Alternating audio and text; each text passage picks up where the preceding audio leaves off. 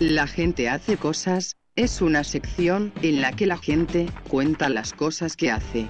Por eso se llama La gente hace cosas. Ahora, en segundas nupcias.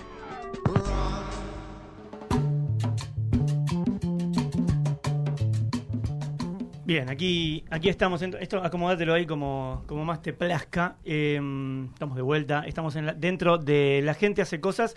Y estamos acá eh, por suerte, ¿no? Porque por fin.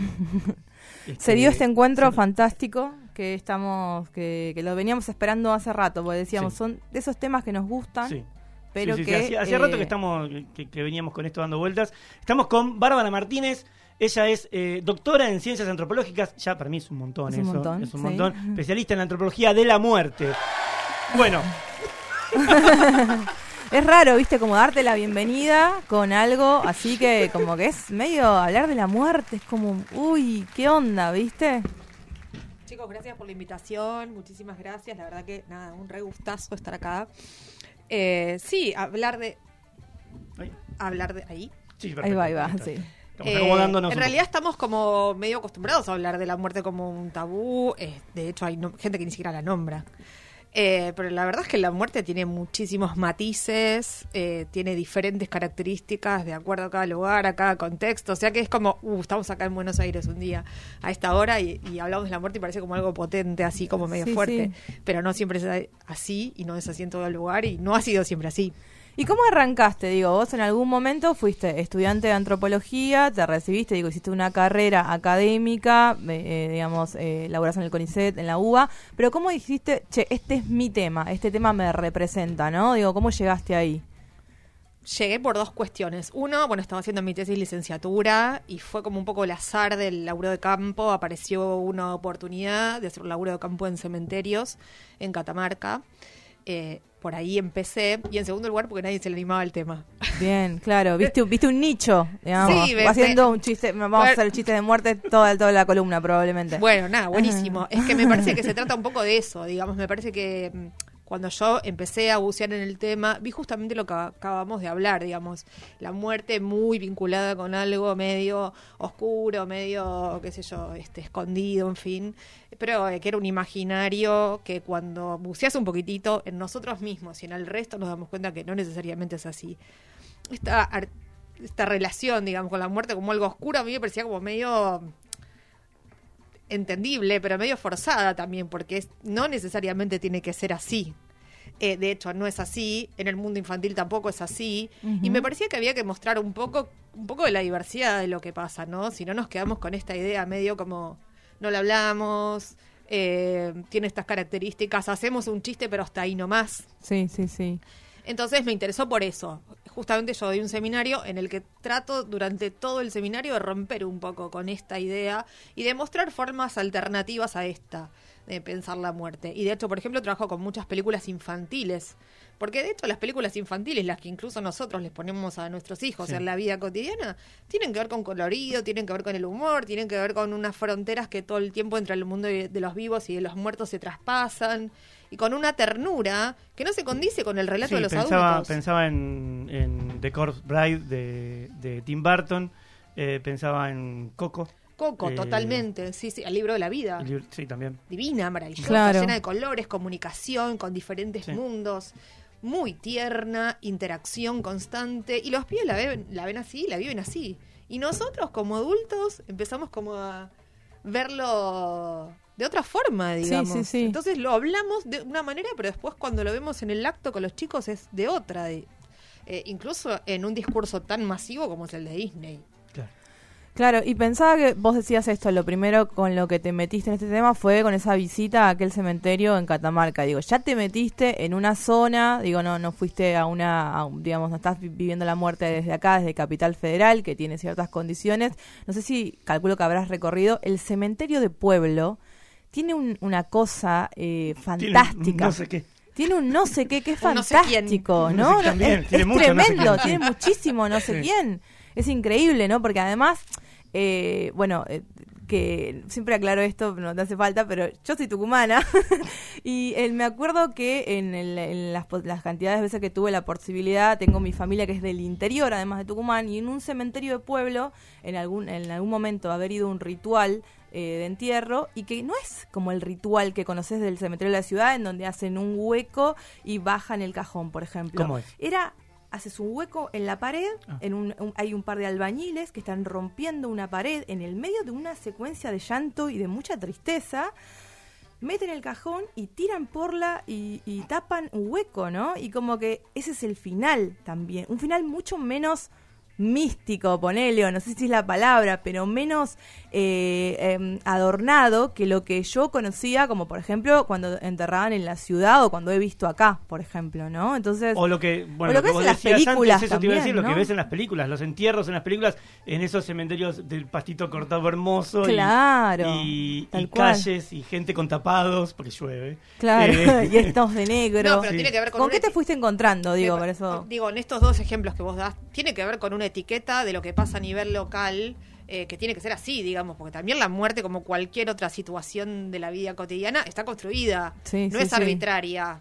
Digamos, nosotros respondemos a un formato que está acá e incluso, digamos, cuestiones como tan básicas como la tristeza y el llanto corresponden a un formato que está es colectivo, digamos. Yo eh, retomaba esto de la experiencia colectiva que decían hace un rato, que estaba hace un rato que mencionaban en uno de los cortes. Eh, la muerte también es una experiencia colectiva, pero digo, incluso no solo es una experiencia, sino que está construida socialmente así. Aunque sea una, aunque sea evidente, hay cuestiones como esto, ¿no? Como el llanto, que en algunos lugares se hace y en otros lugares no se hace, pero porque eso es tabú, a diferencia de, no sé, acá, por ejemplo, supongamos, hagamos un ejercicio de imaginación.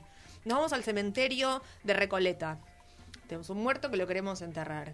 Eh, ¿Qué hacemos, digamos? Hacemos una serie de, hacemos una serie de mm, comidas, bebidas, hacemos una fiesta alrededor y todos nos van a mirar rarísimo. Claro, claro que. Pero trasladamos esto al cementerio donde yo empecé a hacer trabajo de campo y era lo habitual. Bueno, me hiciste pensar en, en, el, en lo que fue el funeral de Fernando Peña y que él ya lo tenía planeado antes de morirse y mm, lo que hicieron fue una especie de fiesta, en donde estaba él ahí y había música y había comida y la gente iba en la legislatura. Aparte fue.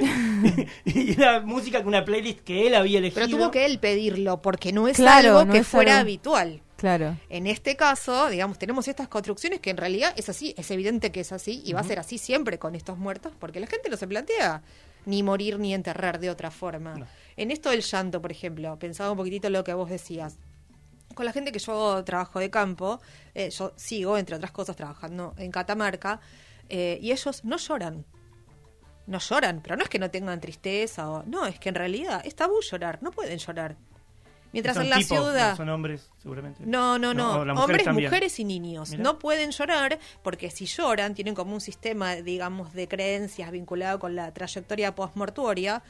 que si ellos lloran, le interrumpen o le dificultan el paso. Como no dejar descansar. Esto es, esto es verdad, lo he escuchado, algo así. Pero no, es solo que no, ah. no descansan, sino que les dificultan el paso que tiene que tener hasta llegar al otro lado. Digamos, ellos cuando fallecen tienen que recorrer, ellos y ellas, tienen que recorrer una trayectoria que se parece mucho a la geografía local, que pasan por tres ríos, uno de agua, uno de leche y uno de sangre pero si es si el conjunto de gente que lo tiene que acompañar y asistir en vez de tener digamos una ceremonia como la habitual lloran o tienen alguna cosa que los digamos pueden dificultar este trayecto y la otra persona no llega al otro lado Claro. Entonces es un problema. Claro, es interesante también porque lo primero que pensé yo cuando dijiste fue que, por eso te dije si eran tipos o eran hombres, porque dije, bueno, no, se permiten por el tipo de culturalmente, el norte, etcétera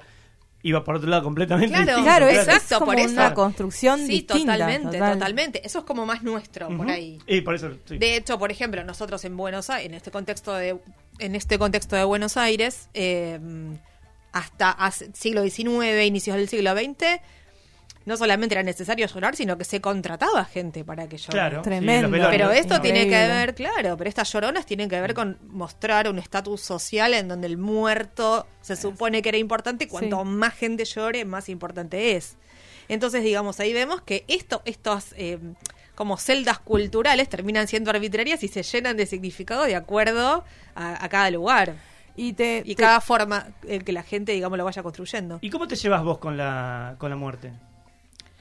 Porque... Desde el punto de vista personal. Sí, me imagino que tenés todo como muy relativizado. Sí, eh, Y pero digo, desde Pero lo es tan así. Claro. No, de, mí, mira, la verdad es que no me asusta la muerte propia. Hoy no me asusta la muerte propia, hoy, porque, digamos, a lo largo del tiempo he visto múltiples formas de mm, volverse otra cosa, digamos, de, esta trayectoria. Entonces, en ese sentido no me asusta porque, bueno, no sé qué va a haber, no sé si va a haber algo, pero lo que yo pensaba cuando era chica no es lo que vi, porque hay una diversidad enorme que cuando yo era chica pensaba que había solamente un camino. ¿Cuál? Entonces, eh, de chica no, bueno, yo crecí en un pueblo en donde la sociedad era mayoritariamente católica y era obvio que vivir al paraíso, digo, no este no tenés otra forma de pensar el mundo fuera de tu grilla, porque esa es tu grilla en la que creciste. Y después, eh, y después cuando empecé a estudiar, empecé, más avanzaba en, en, en conocer y leer otros contextos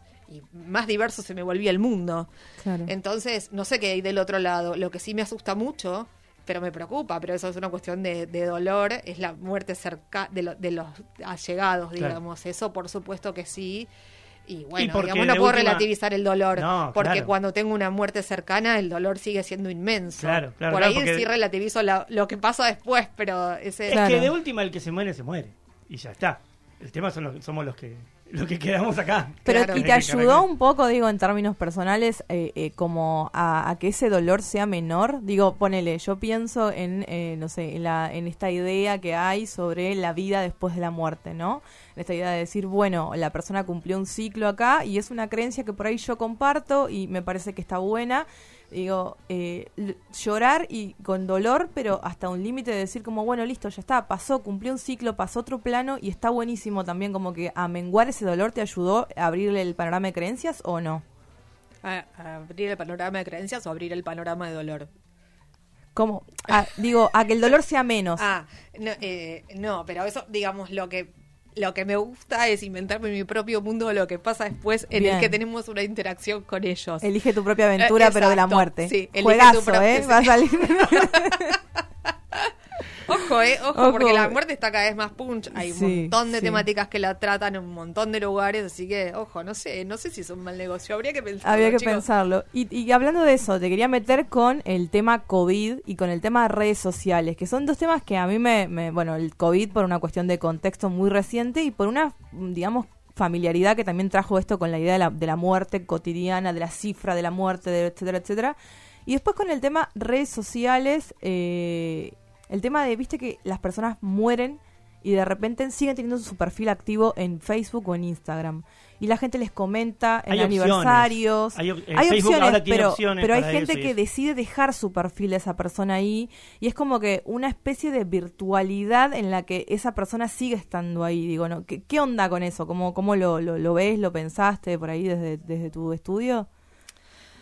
Mira, la verdad es que me parece un ritual como cualquier, digamos, puede pensarse como un ritual como cualquier otro y el ritual siempre se va modificando. Tenemos una tendencia a pensar en el último tiempo que los rituales van desapareciendo y en realidad no, solamente se van modificando y se van rearmando. En este caso, las redes sociales me parece que pasa eso. Eh, antes teníamos velorios en Buenos Aires, estoy hablando, ¿no? Velorios de 24 horas en donde la gente se quedaba pegada a los muertos, ahora no, te echan de la sala velatoria, no importa si tenés ganas de quedarte. Porque hay otra. Porque hay otra o porque eso, porque lo otro, tal cual. Una serie, digamos, sobre eso, o gente que decide no velar a sus muertos, o gente, digamos, múltiples formas de pensar la cuestión y me parece que es un nuevo espacio en donde uno puede tener cierto intercambio, digamos, uno elige cómo, en todo caso es como más una especie de, podría decirse, duelo a la carta. A mí a veces me, da la sensación, yo lo veo mucho eso em, eh, también en Facebook o en Instagram quizá, en donde cuando hay un aniversario de la muerte de alguien, ponen una foto y un texto, ay, cómo te extraño, y esa vez que fuimos a Bariloche, no sé Eh, y siempre cuando veo eso pienso, ¿hasta qué punto es, real lo que vos estás escribiendo ahí y hasta qué punto no le estás queriendo decir a todos los que lo ven, mira cómo, mírame, hola, mírame, mírame cómo sufro, porque este no está.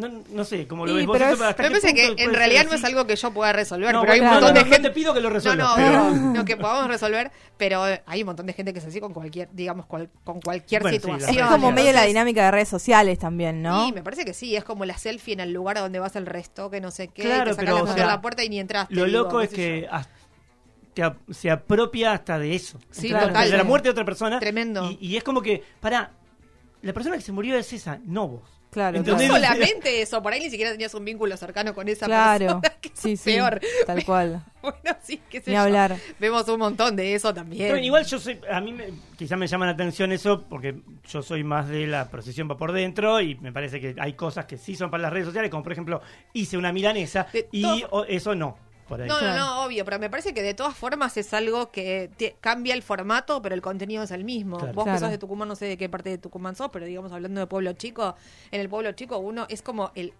existe una palabra nativa, no sé si en Tucumán, pero en mi pueblo sí que es el aparentar, digamos. Claro. Vos ibas a un velorio, el que por ahí no tenías tanto vínculo con el muerto, pero te parecía que tenías que estar ahí, era una forma de aparentar ante la inexistencia de los celulares y te mostrabas ahí. No es casualidad que, que, lo cite por segunda vez a Tim Burton. Tim Burton es un ah. tipo que está relacionado en sus películas con la muerte todo el tiempo, todo el tiempo, y pensaba en el velorio de Big Fish.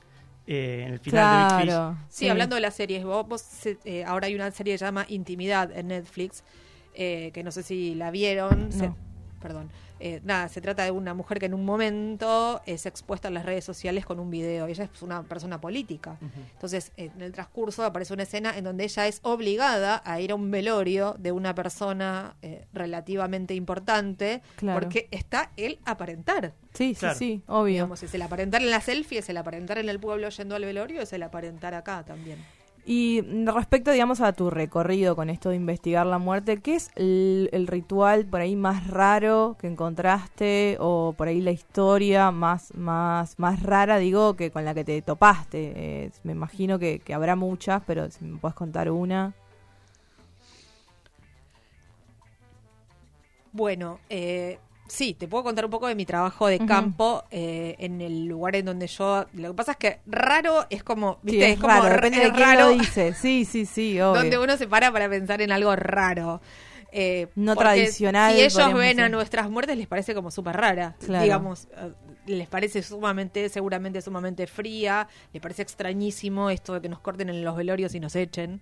Eh, le parece como muy raro todo esto. Pensándolo al revés eh, bueno, cuando estas personas mueren, ellos en primer lugar ya saben, yo trabajo en una comunidad indígena que se llama El Cajón, en Catamarca. En primer lugar, ellos ya estiman que alguien va a morir. Ellos ya lo saben, porque tienen una lectura de la naturaleza y ellos empiezan a ver señales en la naturaleza que le muestran que alguien va a morir. Obviamente no saben fulanito es el que va a morir, pero estiman que alguien va a morir, porque claro, son siglos y siglos de haber tenido una observación sistemática de la flora, de la fauna, etcétera. Entonces, digamos, empiezan a aparecer eh, algunos animales que ellos han simbolizado con la muerte y bueno, y por eso estiman que alguien va a morir. Eh, por ejemplo, eh, el carancho. Mm. Digamos, cuando empiezan a volar caranchos arriba del pueblo, ellos Saben que algunos la quedan. Sí, exacto, tal cual. Pero ¿por qué? Digamos, si uno indaga un poco más, eso no es arbitrario. El carancho es un animal que ustedes saben, es, carroñero, claro. Tal cual. Entonces, sabe va a pasar algo. Bueno, tal cual. Entonces, como que simbolizaron eso con, con la muerte. Sí. Eh, bueno, de hecho, la muerte no necesariamente tiene que, por supuesto, estar enlazada, pero no necesariamente se ajusta al deceso, al cese de las funciones vitales, digamos, a que te deje de latir el corazón y dejes de respirar. Porque, digamos... ¿Y a, eh, qué, a qué lo asocian? No, no, está asociado con eso, pero empieza como mucho antes, cuando ellos ah. empiezan a ver todas estas cosas y termina mucho después, después de que esté enterrado el cuerpo. Entonces, digamos, cuando aparece, cuando efectivamente se muere alguien y aparece esta confirmación del, cese de las funciones vitales, ellos van al lugar a donde se produjo esa muerte. Y lo más probable es que estén un día o dos días todos en el lugar, haciendo comidas, muchas comidas, eh, tomando durante toda la noche, haciendo diferentes juegos, eh, que son juegos de azar, que están vinculados con los muertos, como para sostener y acompañar al muerto.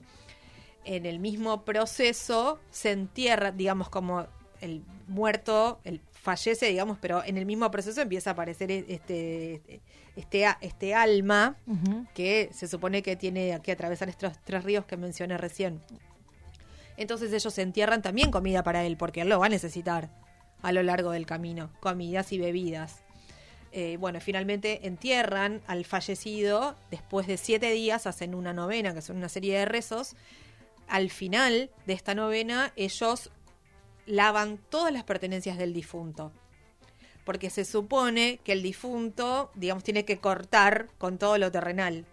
Entonces lavan todo esto que tiene él, incluso, digamos, si tienen... Al... Es como que tienen que volver el mundo al revés del difunto. Por ejemplo, si el difunto tenía un avillo de lana, lo desarman todo y lo vuelven a hilar, pero al revés. Mm. Eh, y tienen que armar todo lo que era del difunto en un nuevo paquete, que es un nuevo velorio de las cosas de él. Después de eso la queman, porque se supone que el humo le va a llegar a través del, cielo. Después de este ciclo de cosas que pasan, el difunto ya está como realmente muerto. Ahí es cuando está realmente muerto. Estaba pensando en esto que decías eh, y mientras contabas, está todo, esta, todo este rito, todo, todo este ritual que, que, hacen, ¿en un punto está cruzado de alguna manera por el cristianismo o es puro de ellos? Pensaba en esto que decías de esa ascensión al cielo y eso. Eh, ¿Está cruzado por el cristianismo en algún punto? Súper cruzado por ah, el cristianismo, porque en realidad lo que pasa es que ellos tienen una lectura de la Biblia que es su, propia interpretación ah, de las lecturas religiosas. Entonces, en realidad está sumamente cruzado. Es muy difícil pensar eh, hoy qué es católico y qué no es católico, porque incluso el catolicismo es, digamos, si vos le preguntás a ellos, ellos son católicos. Ahora le preguntás a un sacerdote si está bien enterrar la comida, probablemente te diga que no. Pero digamos, para ellos es, como el mundo funciona así claro, te y ser católico es eso. Claro, te preguntaba porque creí que, por ahí esta comunidad eh, tenía su su propia sus propias creencias no cruzadas por el occidente ni nada este y, por eso iba, por ahí pero quizás desde el punto de vista uno podría pensar que desde el punto de vista eh, de alguien de afuera que va a verlo va a encontrar una serie de cuestiones que no son católicas. Mm. pero en su horizonte de significados ellos son católicos. Claro. porque para ellos el catolicismo es eso. No es que bueno por ejemplo esto que contabas antes de no llorar de atravesar los tres ríos de toda esa cuestión no tiene nada de católicos me parece en cuanto a los ritos católicos Sí, en realidad tampoco está escrito en la Biblia eh, que hay que llorar. Claro. No, bueno, es algo que pasa, de última, ¿no? Bueno, pero pasa, por algo, digamos, si pasa es porque estás en una sociedad que indica que lo tenés que, digamos, que, que el formato es ese. sí, sí, sí, porque creciste eh, así como... No sé, estás triste, llorás, qué sé yo. Sí, estás triste y llorás, pero estás habilitado a llorar en los velorios. Estás claro. triste y llorás y estás habilitado a llorar en los velorios. Si no estás habilitado a llorar en los velorios, no llorarías. Pero eso es como cualquier cosa, digo, qué sé yo, hay gente que, no sé, prefiere... Eh, no se me ocurre un ejemplo ahora, pero digamos, hay un formato de hacer las cosas y todos seguimos ese formato porque es el formato socialmente establecido. No te vas a un bar y te parás en la barra de una apenas llegas. Te parás después y da la cosa. Pero digo, tenés que esperar a que. Arriba, te parás arriba de la barra y ya es un montón. bueno, pero digo, mucho después. Llegás a un estado que te podés parar, pero cuando estás habilitado socialmente porque tomas un montón de alcohol. Digo, antes Sí, como por ejemplo en los velorios también, qué sé yo, los parientes cercanos tienen que ir. O sea, ¿qué pasa cuando un pariente cercano decide desertar y no ir, por ejemplo? Es buenísimo porque, porque, se genera como una cosa como de pero no vino, tal no vino. Sí, tal cual, pero es que los velorios hablan mucho más de lo vivo que de lo por muerto. Eso, claro, por eso decía antes lo del velorio de Big Fish, porque de golpe aparecen todos y más también y ah, era todo verdad. Claro, claro. Eh, si no la viste, bueno. No, la vi, la vi. no, no, digo, si alguien no la vio, tiene 20 años la película. Es, es una buena este, película. Pero sí, pasa eso. Sí, eh, bueno, y me quedan un montón de cosas abiertas para, para preguntarte, pero vos viste cómo es esto. Eh, pensaba un poco en, la, en la parte más post-muerte, ¿no? Como digo, hablamos de la muerte y las instancias, como digo, la parte del cementerio y por ahí del ritual de visita que hay sobre ir a visitar a los muertos, el Día de los Muertos, que es algo que en el norte se, se celebra y mucho, eh, y, todos esos rituales eh, post-muerte, ¿no? Eh, yo creo que, o sea, que, te pregunto a vos, digamos, en ese sentido. No sé si la pregunta es, ¿tiene sentido? La, yo es la, el debate que por ahí familiarmente he tenido, ¿no? ¿Tiene sentido ir a visitar a los muertos después de muertos? Es una cosa que solamente es del orden de lo personal y es una cosa como, bueno, cada uno va y hace lo que, lo que le parece. ¿Tiene sentido rendirle homenaje a los muertos eh, o es algo que no sé, eh, te pregunto a vos cómo lo vís o cómo lo ves como, como investigador en términos de qué nos pasa a nosotros como sociedad, ¿no? Con eso. Sí, yo lamento ser reiterativa, pero lamento ser reiterativa, pero en realidad eso, viste, como eso depende muchísimo. O sea, si nos retrotraemos hace 40 años atrás, se moría una persona y su pareja guardaba luto, lo que significaba, 40, 45 años, lo que significaba estar vestido completamente, hace 40 años nada. Mira estar completamente vestido de negro durante un año. Después de un año llevaba seis meses más medio luto, que era como la mitad, una cosa así. Tremendo. Entonces, Me vino grande en la cabeza. Bueno, claro. Entonces, digamos, ¿tiene sentido o no tiene sentido? Siempre termina teniendo sentido para los vivos. Claro. entonces, digo, cambió, no sabemos qué... No, no sabemos qué pasa del otro lado. Yo re quisiera, pero bueno, todavía no pude claro. saber qué hay del otro lado. Para, Entonces, para eh, cerrar, te iba a preguntar, eh, ¿crees que realmente eh, nos metemos dentro de la cosa mística, no? Claro, sí, sí. Eh, ¿Crees que hay algo? ¿Crees que se termina y chau? Me encantaría pensar que hay algo. Lo pregunto no desde lo místico, sino desde, desde desde lo personal. Que esto es tu objeto de estudio y viste un montón de cosas. Me encantaría pensar que hay muchísimos mundos posibles y que uno puede elegir diferentes. Hmm. Me encantaría pensar eso si hay algo que me pondría triste en todo este contexto es como pensar que no hay nada. Porque me encantaría bucear en diferentes mundos posibles después. A mí a veces me pasa que tengo épocas en las que pienso que no hay nada y en las que digo, bueno, andas a. No sé, también me tranquiliza pensar que hay diferentes viajes después. Sí, obvio. Es, que, es, del orden de lo tranquilizador, claro. Obvio, tal cual. uno, con la muerte, o sea, mi teoría es que uno vive haciéndose el boludo.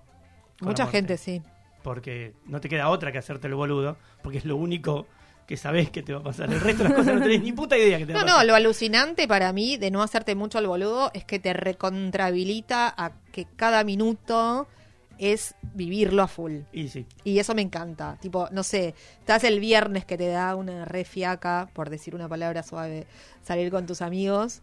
Eh, nada, tipo decís, che, bueno, no, tengo que aprovechar este momento porque en algún momento me voy a morir. Y tengo un amigo. Tengo me encanta. Amigo, Vos pensás así todo, el día. todo el tiempo. Amo. Tengo bueno, mi amigo, yo y te voy a citar. Y te voy a citar. mi amigo Martín, eh, licenciado en filosofía, eh, todo el tiempo está, está, diciendo eso. ¿Está en esa? Sí, sí, sí. Ah, obvio, yo con mis amigas así. Yo, y todos, eh, vos, pero vos, eh, bueno, loco, pero vámonos, porque vos decís, digo, ya que nos vamos a morir, salgamos ahora. Hace frío, bancátela, porque vos no sabés lo que te va a pasar el año que viene. Donina todo el tiempo dice, eh, él va por la vida y avanza, pero sabe que hace un poquito así, mira un poquito así de costado y está la muerte ahí. Por eso, pero digo, o sea, suena como medio trágico, pero te rehabilita vivir un montón la vida de una forma mucho más copa. A mí me rehabilita. bueno, también, está bien, bueno, pero digo, claro. ¿entendés? O sea, como nada, ¿viste? Agitar un poco más, porque nada, no sabes. Me encantó, un mensaje optimista, optimista frente a la muerte. Ponele. Bien. Este, sí, aguantá que ahora vamos al próximo bloque y ahí, nos vamos al carajo directamente. Bárbara, te agradecemos un montón por haber pasado por acá. Gracias a ustedes. Eh, estuvo buenísimo todo lo que lo que charlamos y lo que dijiste, así que Bárbara Martínez, eh, antropóloga, eh, especialista en muerte. Especialista en la muerte. Nosotros vamos, ¿a dónde nos vamos, este Maxi? A ver, tenemos. Sí, sí, sí, claro, Magic Numbers. Ponelo nomás así como quien no quiere la cosa, esto es. Arranca, ahí está. Don't give up fight. Mira, bueno, si querés reinterpretar las cosas, ahí lo tenés. Don't give up fight. Magic Numbers, ya venimos.